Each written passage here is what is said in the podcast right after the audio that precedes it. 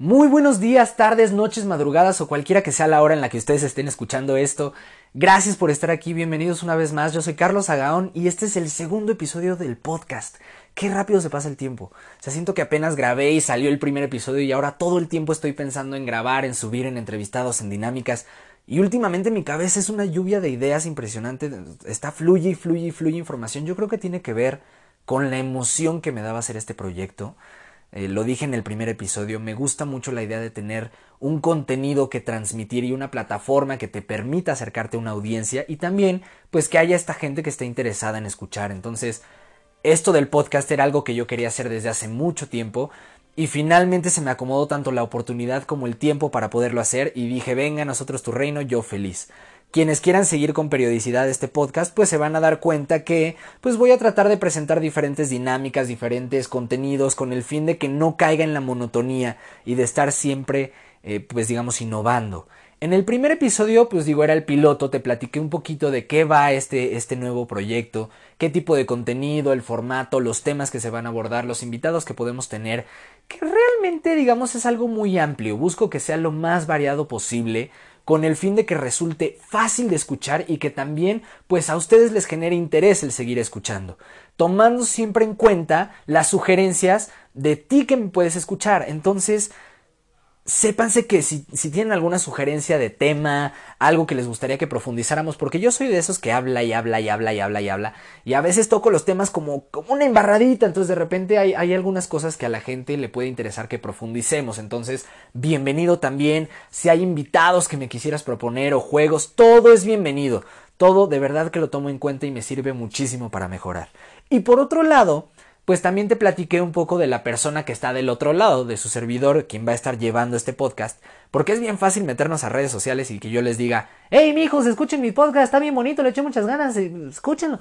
Pues sí, pero pues, necesitas saber, pues quién es la persona que te está hablando, claramente. Y te platiqué principalmente, haciendo, digamos, una breve recapitulación del primer episodio, que me interesa desarrollarme profesionalmente en tres campos distintos. El primero tiene que ver con el mundo de la voz, todo referente a la expresión oral. El segundo va más hacia la parte escrita. Y el tercero es algo que empecé como un hobby, como algo que realmente me generaba interés y era algo de lo que pues, yo consideraba que podía aprender y lo sigo viendo así, pero poco a poco lo he ido tratando de formalizar y de hacer más grande. No quiero decir que al grado de convertirlo en una profesión, pero sí en algo que me gustaría hacer durante mucho tiempo y cada vez pues ofreciendo una mayor calidad y es el tema de las entrevistas.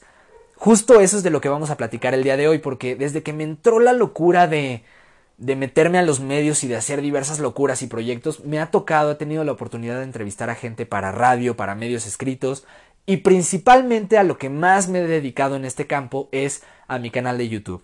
Para quienes no lo sepan, tengo un canal de YouTube que lleva mi nombre y la línea principal es justo esa, el ámbito de las entrevistas. Hay algunos videos que se exentan de esta categoría, pero la gran mayoría tienen que ver y tendrán que ver con esto. Entonces vamos a platicar brevemente de las entrevistas que he podido realizar para mi canal de YouTube. Digo, no son tantas, pero planeo que poco a poco vayan incrementando, no solo en número, sino en variedad y también en calidad. Entonces, pues te voy a platicar hasta ahorita lo que tenemos eh, y una anécdota a lo mejor del pre o el post porque pues a lo mejor habrás visto alguna de mis entrevistas, ojalá que sí, y si no, te invito a que lo vayas a ver de verdad y que me dejes tus comentarios porque también me sirve mucho para mejorar. Pero detrás de cada una de ellas hay una gran anécdota, entonces a lo mejor pues te voy a platicar brevemente qué pasó, cómo vimos con ese contacto, cómo se logró la entrevista, cómo fue, cómo es la persona, digamos, detrás de cámaras, cómo fue el proceso después de hacer la entrevista, en fin, creo que hay muchas cosas que se podrían platicar. Lo voy a, mencionar de una manera general y, rápida, digamos, porque Digo, no son muchas entrevistas, pero si me detengo mucho a platicar sobre cada una de ellas, pues sí nos vamos a alargar y pues así como para estar cacareando varias horas, digo yo feliz, pero entiendo que también tienes cosas que hacer y qué flojera estar escuchando tantísimas horas, ¿no? Entonces, si hay alguna en la que te gustaría que profundizáramos y a lo mejor que se le dedique un episodio completo a platicar ahora sí que largo y tendido y con lujo de detalle de todo lo que conllevó esa entrevista, yo feliz. Pero por lo pronto en este segundo episodio brevemente vamos a platicar de las entrevistas que he hecho para mi canal de YouTube. Cabe destacar, y digamos como una breve introducción al tema del día de hoy, Ay, llevamos cinco minutos de podcast y yo apenas estoy hablando de la introducción al tema, lo siento, hablo mucho. Pero bueno, todas las entrevistas que hasta el día de hoy están en mi canal de YouTube se desarrollan principalmente en dos campos semánticos diferentes. Todas y cada una de ellas se pueden agrupar en estos dos terrenos. El primero de ellos tiene que ver con la política, entonces me voy a ir un poco más rápido con este, con este campo, ya en el segundo me voy a permitir explayarme un poquito más, abusando de su tiempo y, y de, con agradecimiento nuevamente de que me estén escuchando. Porque como mencioné en el episodio piloto, no es el objetivo de este podcast el tocar ese tipo de temas para no generar ni una polarización ni tampoco polémica con este tipo de temas que siempre son complicados.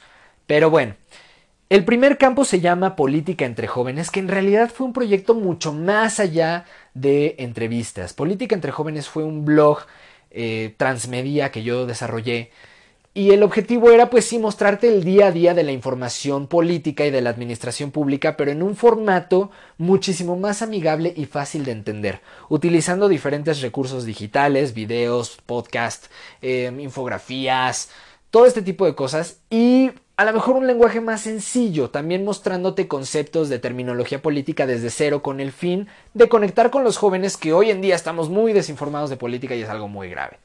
Y dentro de tantas cosas que se me ocurrió ejecutar en este blog fueron las entrevistas. Entonces, pues me tocó platicar con varios, eh, tanto actores políticos, o sea, gente de ayuntamientos, de municipios, de diferentes estados, como de gente que analiza la política, periodistas, meramente analistas, este tipo de cuestiones.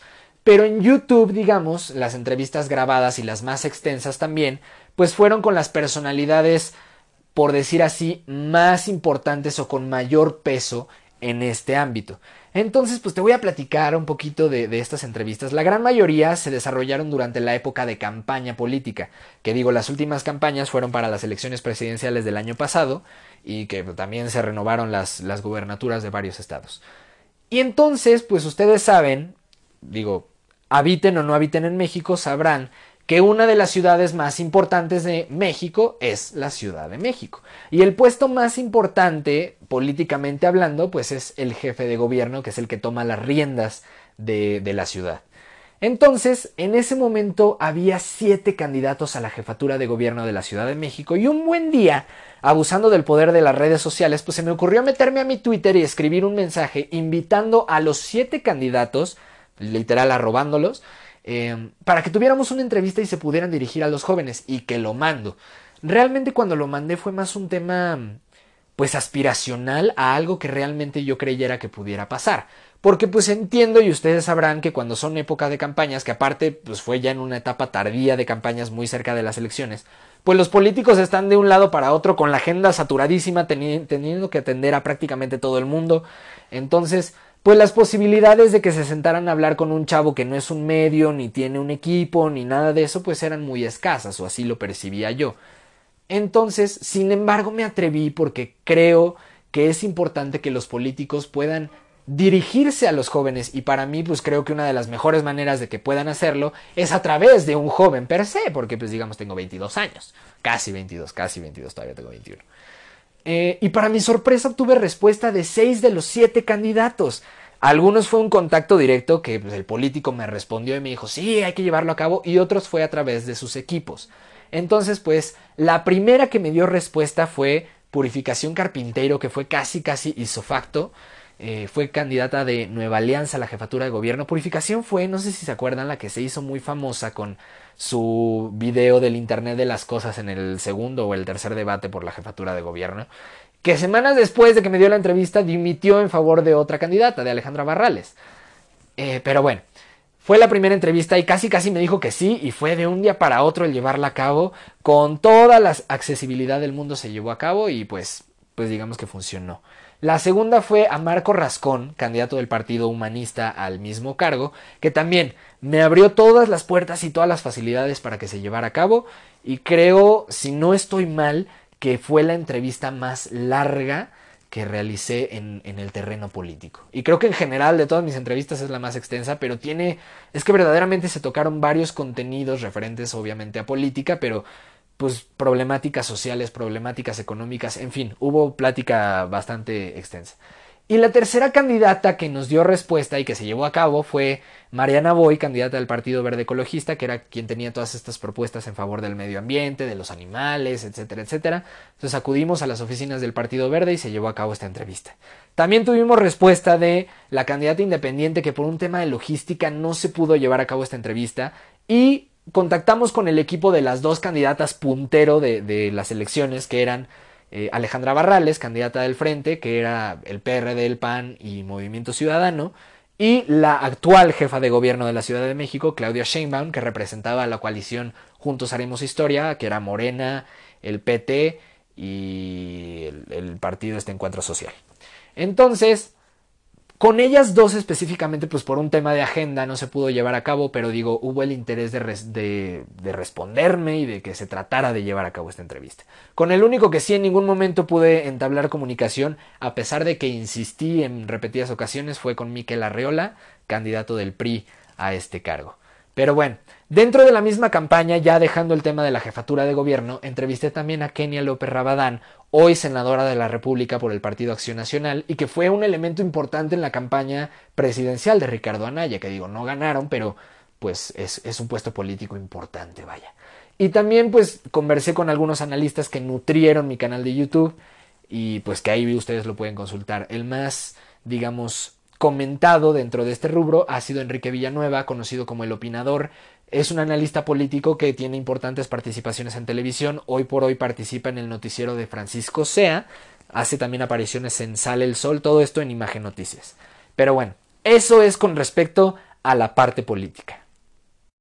Este proyecto política entre jóvenes fue algo que por cuestiones de tiempo, pues poco a poco tuve que ir dejando, pero es algo que planeo retomar en un futuro muy próximo porque aquí entre nos, ¿verdad?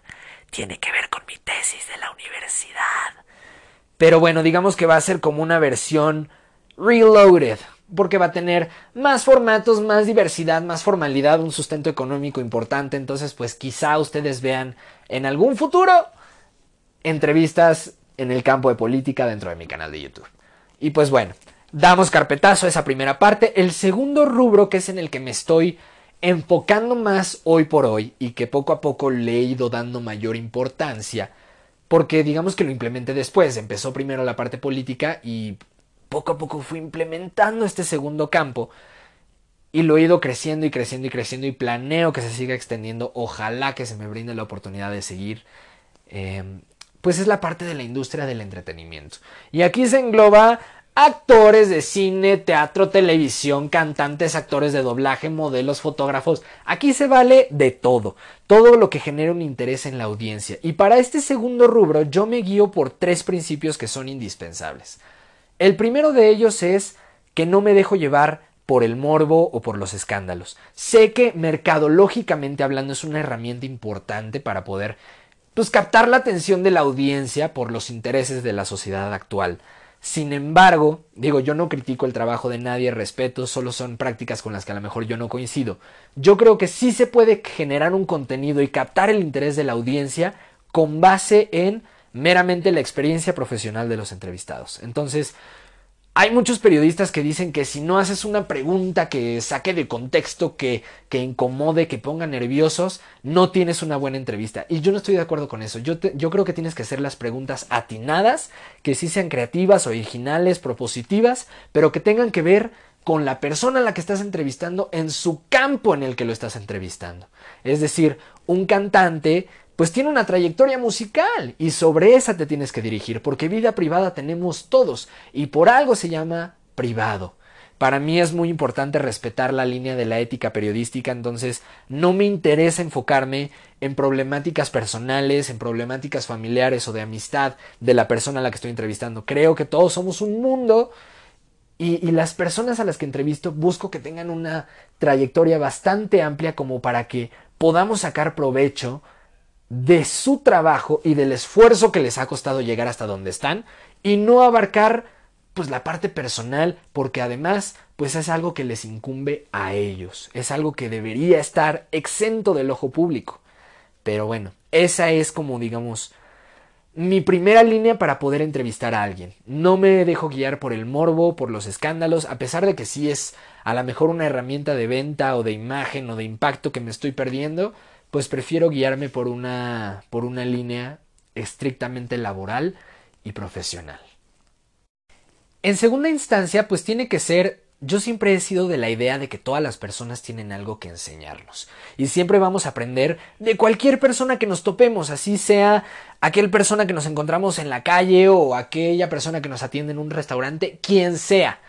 Pero hay una gran diferencia entre aprender y tener interés en aprender. Entonces, las personas que yo entreviste tienen que ser personas, evidentemente, que me interese lo que han hecho, que me interese lo que han logrado, a dónde han llegado y lo que me puedan ellos aportar para yo tratar de crecer. Digo, soy un escuincle de 21 años, casi 22, casi 22. Pero pues tengo mucho que aprender, entonces, si son los medios que me interesan, pues evidentemente quiero buscar a mis role models, a personas en las que yo me pueda inspirar o a lo mejor tomar lo mejor de cada uno para forjar pues mi expertise en la parte profesional que apenas va comenzando. Y esa es, digamos, la segunda línea de importancia sobre la cual yo me rijo. Entonces, cada vez que yo hago una entrevista me documento muchísimo de la vida, de la digamos, de la vida laboral, de la trayectoria, de los logros, de los reconocimientos del entrevistado, de la persona con la que voy a platicar. Y también pues veo las entrevistas que le han hecho otros colegas periodistas para tratar de irme por una línea diferente, para no caer en, preguntar siempre lo mismo, sino buscar ser creativo, buscar mi, propuesta diferente, mi atractivo sobre el resto de las entrevistas. Y el tercer punto tiene que ver, pues más con, un, con, mi USP, se le llama mi Unique Sale Proposition, mi propuesta única de venta. Y es, pues que busco romper un poco con esta formalidad. No me gusta a mí cuando una entrevista se ve muy robótica. Esto es a opinión personal, cada quien tiene su criterio y es muy respetable. Pero a mí no me encanta pues cuando una entrevista toma este tinte de formalidad excesiva y es saludo, contestación, pregunta, respuesta, pregunta, respuesta, pregunta, respuesta, despedida, bye. No me encanta porque se ve robotizado. Y yo creo que las mejores conversaciones son cuando, cuando fluyen, cuando las dos personas se sienten a gusto y no se nota como algo que tienen que hacer, pues a la de a fuerzas, digámoslo. Entonces, trato de que más que una entrevista sea pues en un formato más conversacional, como una plática. Entonces, sí es una entrevista y sí me interesa obtener información y obtener datos y obtener respuestas de esa persona, pero lo manejo de una manera un poco más empática, de manera que yo como entrevistador pues me sienta más en confianza porque evidentemente da nervios estar frente a cualquier persona que pues que ha logrado mucho y que sientes que te puede inspirar, pues te, pues, te da te da nerviosito, ¿no? Y también para hacer sentir a la otra persona cómoda, porque cuando el entrevistado está cómodo, se, se suelta, se desinhibe, pierde la pena y entonces a lo mejor te cuenta cosas que en un ambiente un poco más pues seco, más frío, no contaría y no porque sea algo personal, sino porque a lo mejor no se le ocurrió en ese momento, porque la mente trabaja más cuando es creativa. Entonces, de hecho, mis entrevistas en este rubro no las, no las titulo como entrevista a fulanito de tal, sino que el concepto se le llama o lo he bautizado como platicando con, porque verdaderamente me rijo bajo un tinte conversacional. Entonces, digamos, estos son los tres parámetros. Ahora bien, los campos dentro del inmenso mundo del entretenimiento, pues han sido varios. Ahorita te voy a platicar quiénes han sido las personalidades que he entrevistado, no han sido tantísimos, ¿verdad? Pero pues vamos a platicar, digamos, como una como un breve comentario de cada una de ellas. En el ámbito deportivo, que fíjate, yo no soy bueno con deportes, o sea, la verdad es que soy bastante ignorante. Soy de esas personas, y lo tengo que confesar, que ve el Super Bowl por el medio tiempo, por el show. este, no sé nada de deportes, no se me dan y, y, personalmente no me gustan, entonces no tengo mucho contenido en el tema de deportes, sé que me tengo que expandir un poco, pero pues te digo, hoy por hoy me rijo, al menos en mi canal de YouTube, por generar pues o entrevistar a gente que a mí me resulte interesante. Quizá el día de mañana si trabajo en un medio, pues evidentemente me tocará entrevistar a gente que pues a lo mejor no esté en campos que sean tanto de mi interés o a lo mejor que no esté yo tan de acuerdo con su forma de pensar y es totalmente válido. Pero pues digamos que aquí afortunadamente es como un proyecto personal, entonces pues pues me rijo con mis convicciones hasta el día de hoy. Sin embargo, hay una entrevista que sí se desarrolla en el campo deportivo y que es de mis favoritas. Y personalmente creo que es la más difícil que yo he hecho. Y es a un luchador aquí en México y en toda Latinoamérica, pero sobre todo en México, la lucha libre, digo, es, es, es parte de nuestra cultura, de nuestras tradiciones, de nuestra forma de ser. Es un deporte y también es un gran espectáculo y uno de sus máximos exponentes en cuestión profesional, en cuestión deportiva, vaya, y también en cuestión de escándalos y de, de, de, presencia mediática, es el señor cibernético, que tiene acá esta pinta de ser malo por, por, por estar muy grande, por estar pues muy tronado, por tener el cabello largo, las cadenas y las calaveras, pues pinta como el, como el villano, digamos, o el antihéroe, y así se define él mismo. Y te voy a decir por qué fue bien difícil entrevistarlo, porque yo era mi más grande ídolo cuando era niño, o sea, platicar. Te lo juro que si me vieras en este momento se me iluminan los ojos cuando platico y cuando me acuerdo de esto, porque era como mi superhéroe. Yo digamos que no contemplaba la idea de, de hacer entrevistas a deportistas ni nada por el estilo, y pues a pesar de mi enorme fanatismo que tuve en su momento por cibernético y que yo lo veía como un superhéroe y que era una cosa bien padre, nunca se me prestó la oportunidad para conocerlo. A pesar de que oportunidades hubo varias, nunca se logró. Nunca se logró y fue como, como mi sueño frustrado de niño cuando tienes a tu ídolo y, y no lo puedes conocer. Bueno, entonces, pues ya poco a poco crecí, este, digamos que la lucha libre siempre ha sido algo que me gusta, pero pues digamos ya no tiene tanta importancia en mí o tanto peso como lo tenía antes.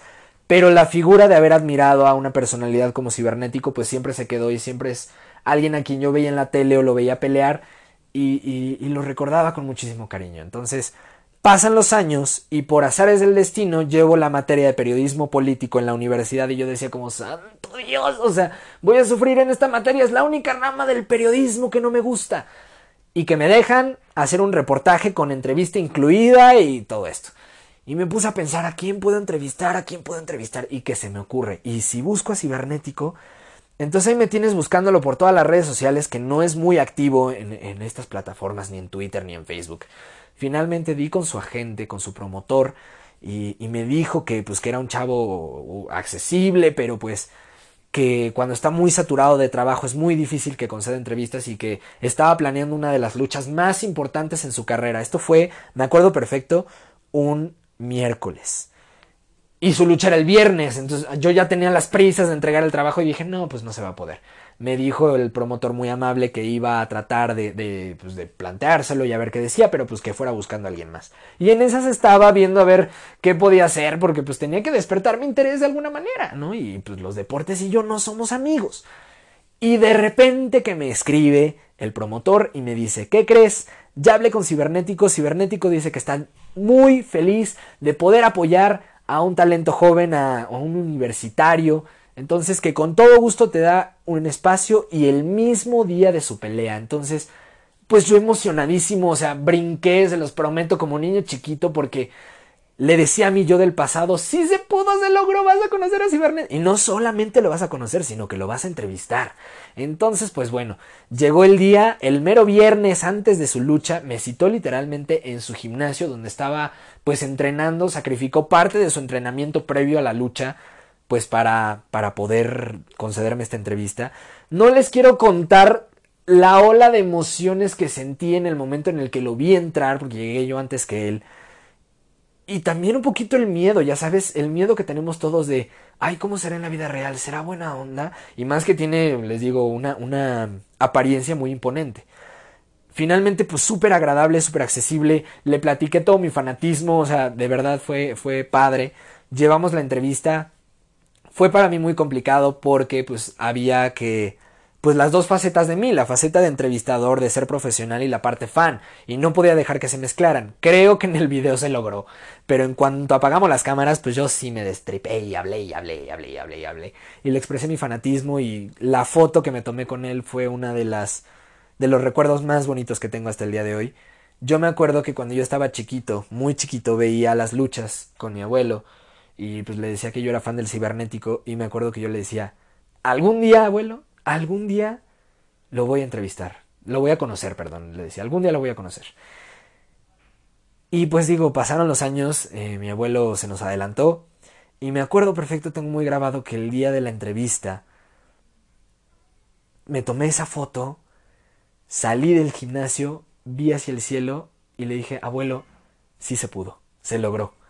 Y, bueno, ese recuerdo hasta el día de hoy genera mucho impacto en mí y guardo esa foto, o sea, la imprimí, la enmarqué, eh, la tuve de fondo de pantalla muchísimo tiempo. Mis amigos que me conocieron desde chiquito me decían, Carlos, el cibernético, es que era todo para mí y, y, wow, wow, o sea, les digo, mi, mi, fanatismo hoy por la lucha libre pues se ha disminuido bastante.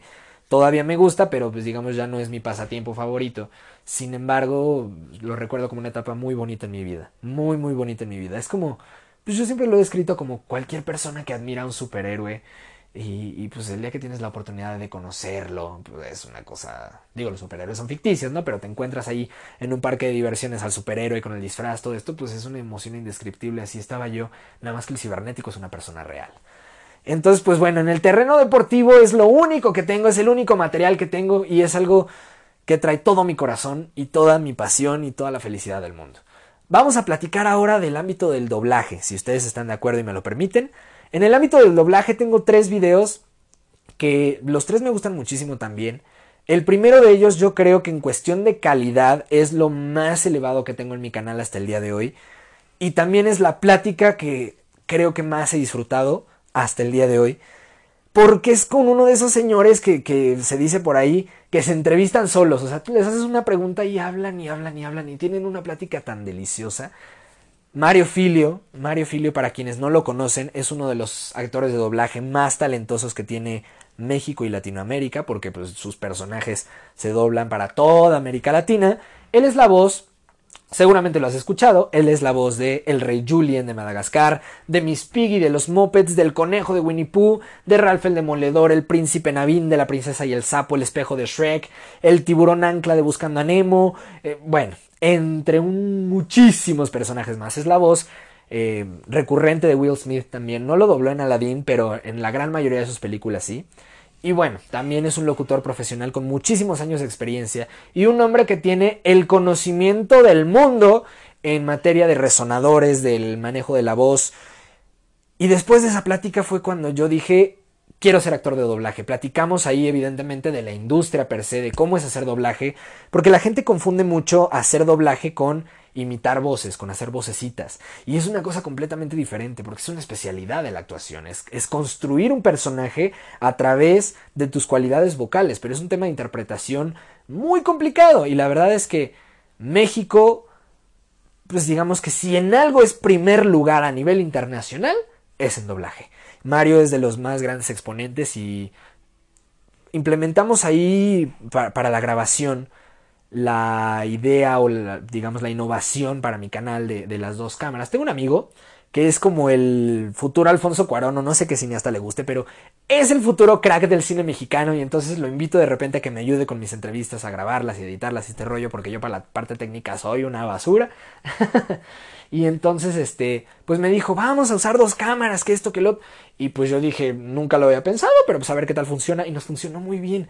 Y el audio también es, eh, tiene una calidad muy alta porque el mismo Mario nos prestó uno de estos micrófonos acá súper profesionales y súper equipados, que yo ni sé cómo se llaman, eh, que son para doblaje. Y, y, nos lo prestó para ambientar la entrevista. Entonces está grabada con su micrófono. Entonces imagínense, señor Mario, ¿lo puedo entrevistar? Sí, Carlos, con todo gusto. Y encima me presta el micrófono. Entonces, Tipazo, la verdad, es, y lo puedo decir así tal cual, de las mejores personas que he conocido. Definitivamente de las mejores personas que he conocido y de las pláticas más enriquecedoras que he tenido. En el doblaje, fíjense, hay tres Marios, hay tres Marios que son muy famosos y son de los tops del doblaje. Entonces, les dicen por ahí en el medio los tres Reyes Marios. Y me tocó entrevistar al segundo de los tres Marios. Me falta el tercero, pero bueno es el señor Mario Arbizu. Mario Arbizu es de las voces más bonitas que tiene México. Es una voz grave, fina, elegante, madura, varonil, que funciona muy bien para la radio. De hecho, hoy por hoy Mario Arbizu es, es locutor del programa nocturno en Joya 937 FM al lado de Sonia Casillas, que es la voz de Telcel. Y pues también es un actor de doblaje muy reconocido. Su personaje más famoso, pues lo conocemos todos nosotros, y es el pingüino de Madagascar, Skipper, que pues dice por ahí, bonitos y gorditos, chicos. Este, entonces pues platiqué con él, a él lo conocí, literal me lo encontré, me lo encontré en un parque de diversiones, platiqué con él, pasamos contacto, yo ya me estaba empezando a meter en la onda del doblaje, entonces aprovechándome o valiéndome de esa situación, pues pasamos contactos. Y después le pedí la entrevista. Y él mismo fue a la universidad, ahí en las cabinas grabamos la entrevista y también delicioso porque, pues, como dicen por ahí, el que no escucha no aprende. Entonces, para mí que, pues, que tenía mucho interés en involucrarme en el terreno del doblaje y hacerlo yo, dedicarme a eso, vaya, pues el escuchar a estas eminencias platicar de cómo se construye un personaje, qué se necesita, cómo se maneja la voz, eh, todo este tipo de cosas y el testimonio de sus personajes, pues es para mí un, un, crecimiento muy importante. Otros de sus personajes de los que también platicamos fue Superman, que fue la voz de Superman durante muchísimo tiempo, fue la voz del jefe en pañales, también para, creo que es de DreamWorks, la película, y tiene dos personajes, esto lo tengo que decir porque me sale mi modo fan, pero tiene dos personajes que yo adoro con todo mi ser, que dicen muy poquitas líneas, pero se quedaron grabadas en la mente de las personas porque fueron muy emblemáticos. El primero de ellos en Shrek. ¿Se acuerdan ustedes de la hermanastra malvada que tiene la voz de hombre y así? Que es como el plot twist más interesante de la película. Es Mario Arbizu. Y luego para los que son fans de Harry Potter como un servidor, en Harry Potter y la Orden del Fénix, porque yo siempre la veo doblada al español, lo confieso.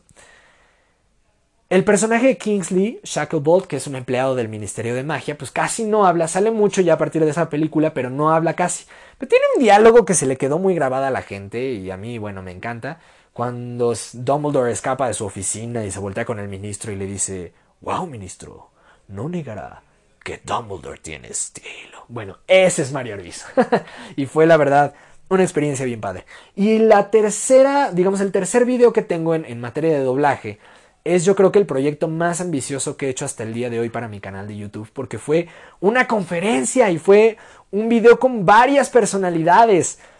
Todo empezó porque en mi universidad tienen un festival de cine y llevan a diversos ponentes pues que tienen que ver con la industria, directores, productores, actores, de todo y necesitaban gente de doblaje, porque el doblaje es una parte muy importante del cine, especialmente en México. Entonces yo ya estaba involucrado un poco en doblaje, trabajo en eso y, pues mis compañeros se acercan a mí para decirme que si puedo llevar a alguien, pues que dé una ponencia en doblaje y que sea alguien reconocido. En ese momento, fíjate, se acababa de estrenar la secuela de Ralph el Demoledor, que tiene esta escena muy famosa con las princesas de Disney, donde las juntaron a todas y bueno, fue una sensación.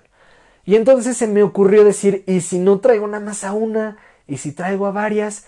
Y se me ocurrió buscar a las princesas de Disney para invitarlas al festival y que dieran una ponencia, una mesa redonda.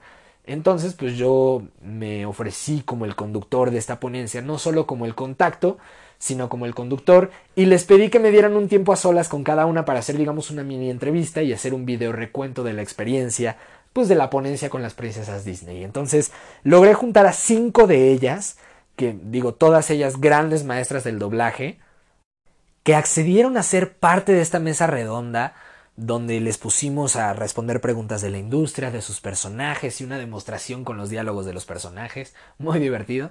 Y pues todas ellas participaron con una pequeña entrevista para subirlo a mi canal de YouTube.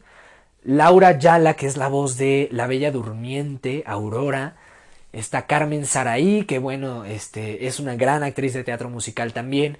Y ahorita todos estamos enamorados de ella porque es la voz de Elsa de Frozen y es la intérprete del famosísimo tema Libre Soy que a todos nos encanta.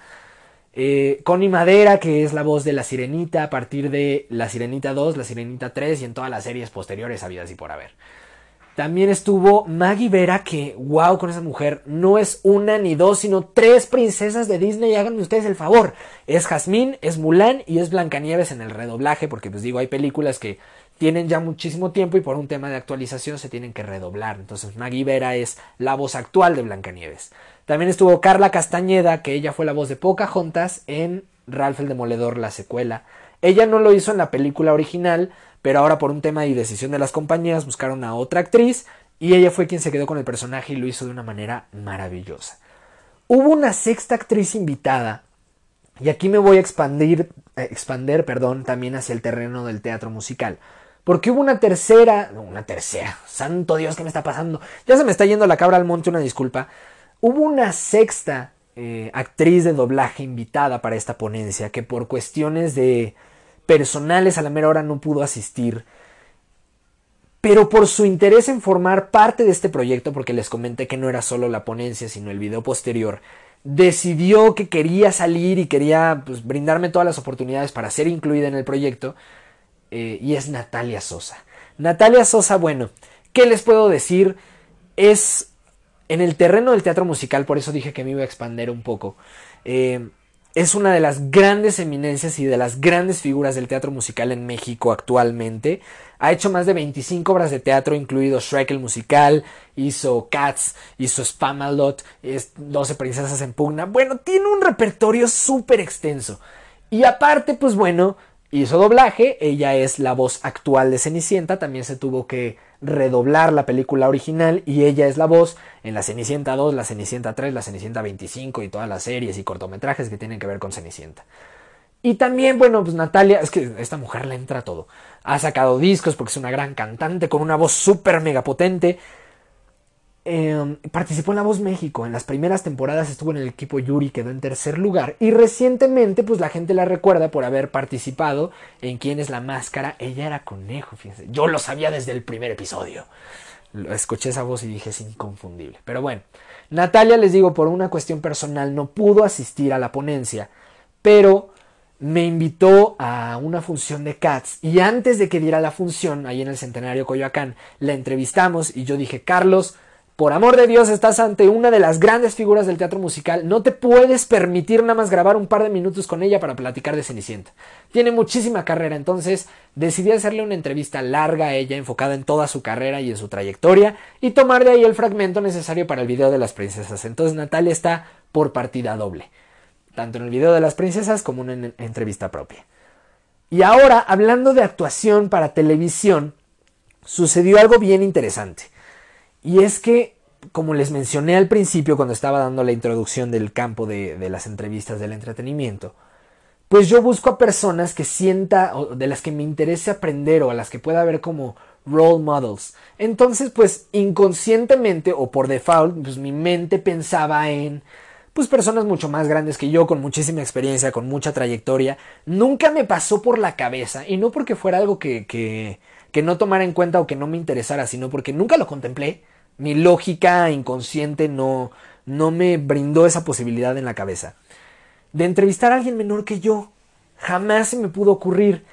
Y de repente, por azares del destino, me entero de un fenómeno mediático que está sucediendo en ese momento con toda la fuerza del mundo. Esto fue a mediados del año pasado. Bueno, principios mediados del año... No, de este año, de este año. Fue todavía este año. Es de las entrevistas más jóvenes que he hecho. El campo de la televisión es como el, el, ámbito más reciente en el que me he enfocado. Pues que fue una telenovela llamada Mi marido tiene más familia, un proyecto de Televisa, y ahí el fenómeno, el, el ship del que todo el mundo estaba hablando, Aristemo, la primera pareja homosexual en la televisión abierta con menores de edad que rompió todos los esquemas por la manera tan respetuosa que lo aborda. Bueno, yo no sabía que era Aristemo. Pero evidentemente, pues yo soy periodista, los periodistas somos chismosos por naturaleza y al mismo tiempo, pues estudio comunicación. Mis maestros y toda la gente que trabaja en ese medio, pues está enterada de lo que es, porque es parte de nuestra carrera, totalmente es comunicación. Entonces, pues por azares del destino en la carrera me enteré de la existencia de Aristemo y a la par que sucedía esto yo estaba realizando un trabajo en la universidad que tenía que ver con la incursión de jóvenes talentos en la industria del entretenimiento y tenía que tener testimonios pues digamos que los testimonios era como un video corto con dos, tres personas, dos, tres preguntas, donde platicáramos pues de este tema meramente. Pero yo no lo consideraba como, como una entrevista, era pues meramente algo que hacía de manera universitaria. Entonces había que buscar a jóvenes talentos que hubieran tratado de incursionar y no hubieran tenido éxito y a otros que sí tuvieran mucho éxito. Y la verdad era un tema del que yo no sabía naditita, pero ni jota.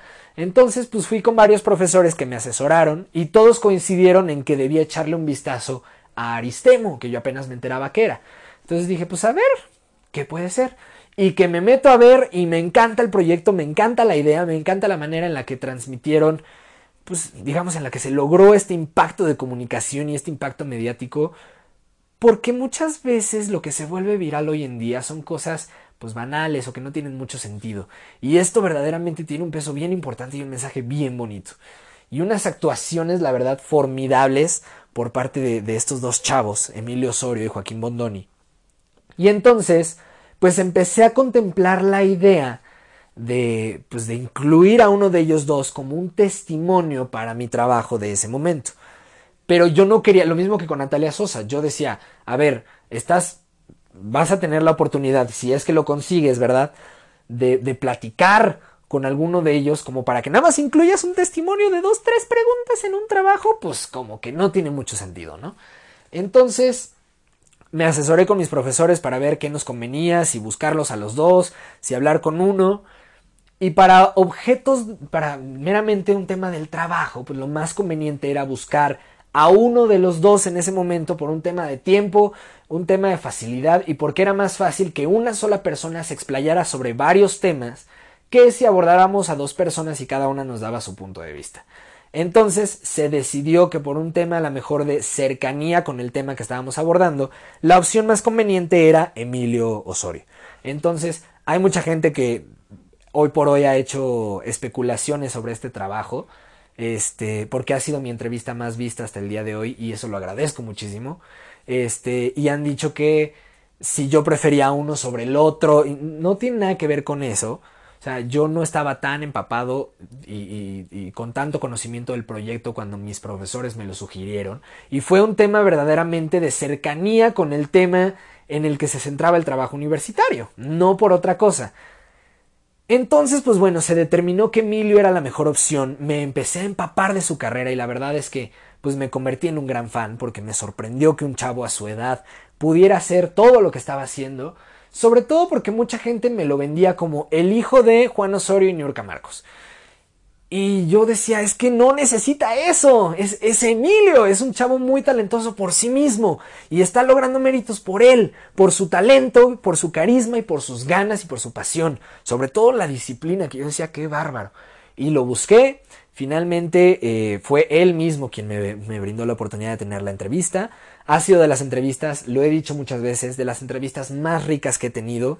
La disfruté muchísimo y él mismo, al estar platicando con él, me invitó, digamos, inconscientemente a meterme más a ver este proyecto, a empaparme, a, a cultivarme, a verlo, a ser espectador y a ser audiencia, no solo a conocer el fenómeno mediático, sino a ver la razón del por qué se convirtieron en eso.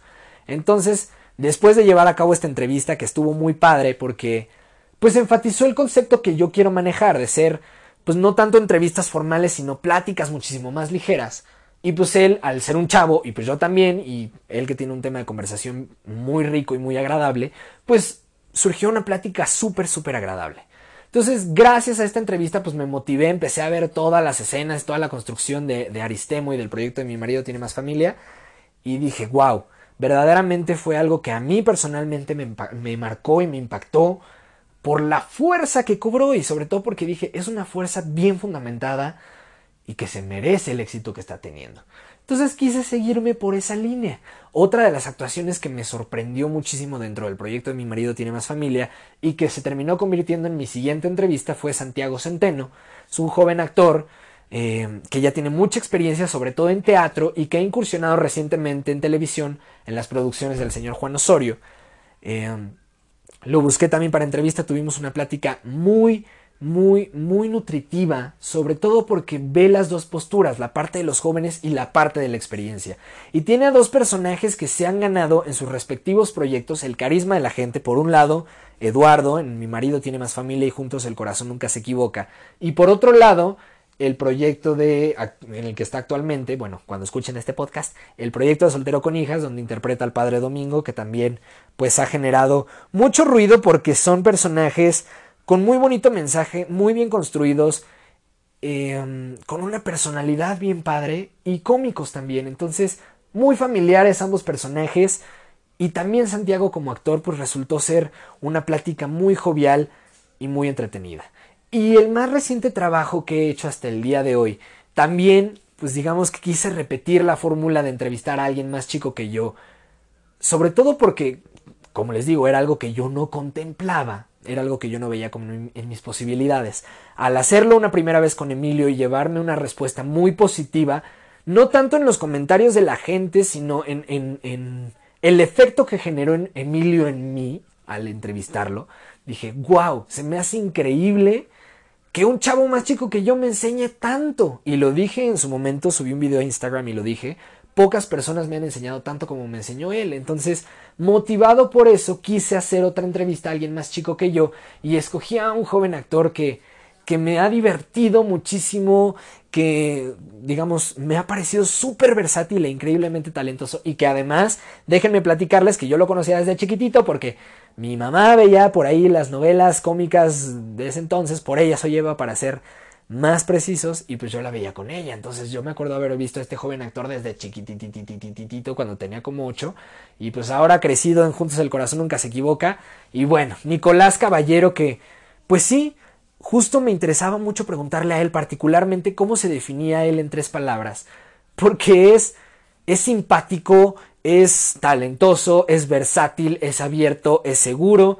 Entonces me interesaba saber cómo se definía él para él mismo resultó ser una de las entrevistas más ligeras, más eh, dinámicas y más divertidas que he tenido.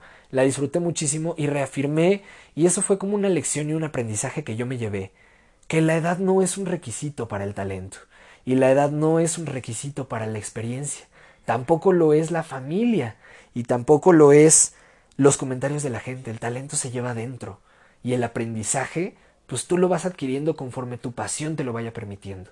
Entonces, eso hoy lo aprendo, hoy estoy con toda la disposición y con toda la apertura de entrevistar a gente de cualquier edad.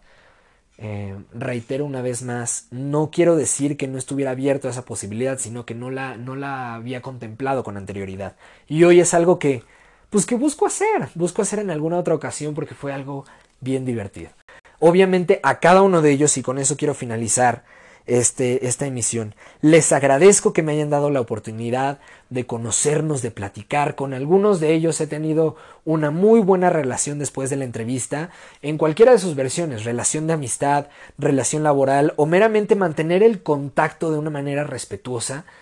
Y eso es justo una de las mayores finalidades que yo tengo. Entonces, nuevamente, si hay alguna que particularmente les llamó la atención, que se los agradezco, eh, y les gustaría que platicáramos más a profundidad cómo se consiguió, cómo fue el proceso, cómo se llevó a cabo, cómo fue el detrás de cámaras, cómo es mi relación actual con esa persona. Yo encantado de la vida, podemos dedicarle un episodio completo, pero me gustaría saber qué me proponen ustedes. Quiero platicarles también que ya tengo mi primer invitado. Ya lo tenemos, estamos ultimando el, tema de fechas y logística. No quiero adelantar mucho, pero vamos a hacer un, una dinámica interesante que tiene que ver con el uso de la voz, con qué tanto podemos ahí estirarla, aflojarla, moldearla y va a ser algo bien interesante que espero que les guste muchísimo. Ahora sí, ya me callo, lo prometo, yo soy Carlos Agaón, gracias por escuchar el segundo episodio, espero que se hayan quedado hasta el final. Les dejo mis redes sociales, en Twitter estoy como arroba Sagaón Carlos, en Instagram estoy como Carlos Sagaón Ruiz, nuevamente comentarios bienvenidos, sugerencias, observaciones, mejoras, propuestas, todo es bienvenido. Y pues cuídense mucho, pásenla bien, disfruten sus vacaciones y excelente noche.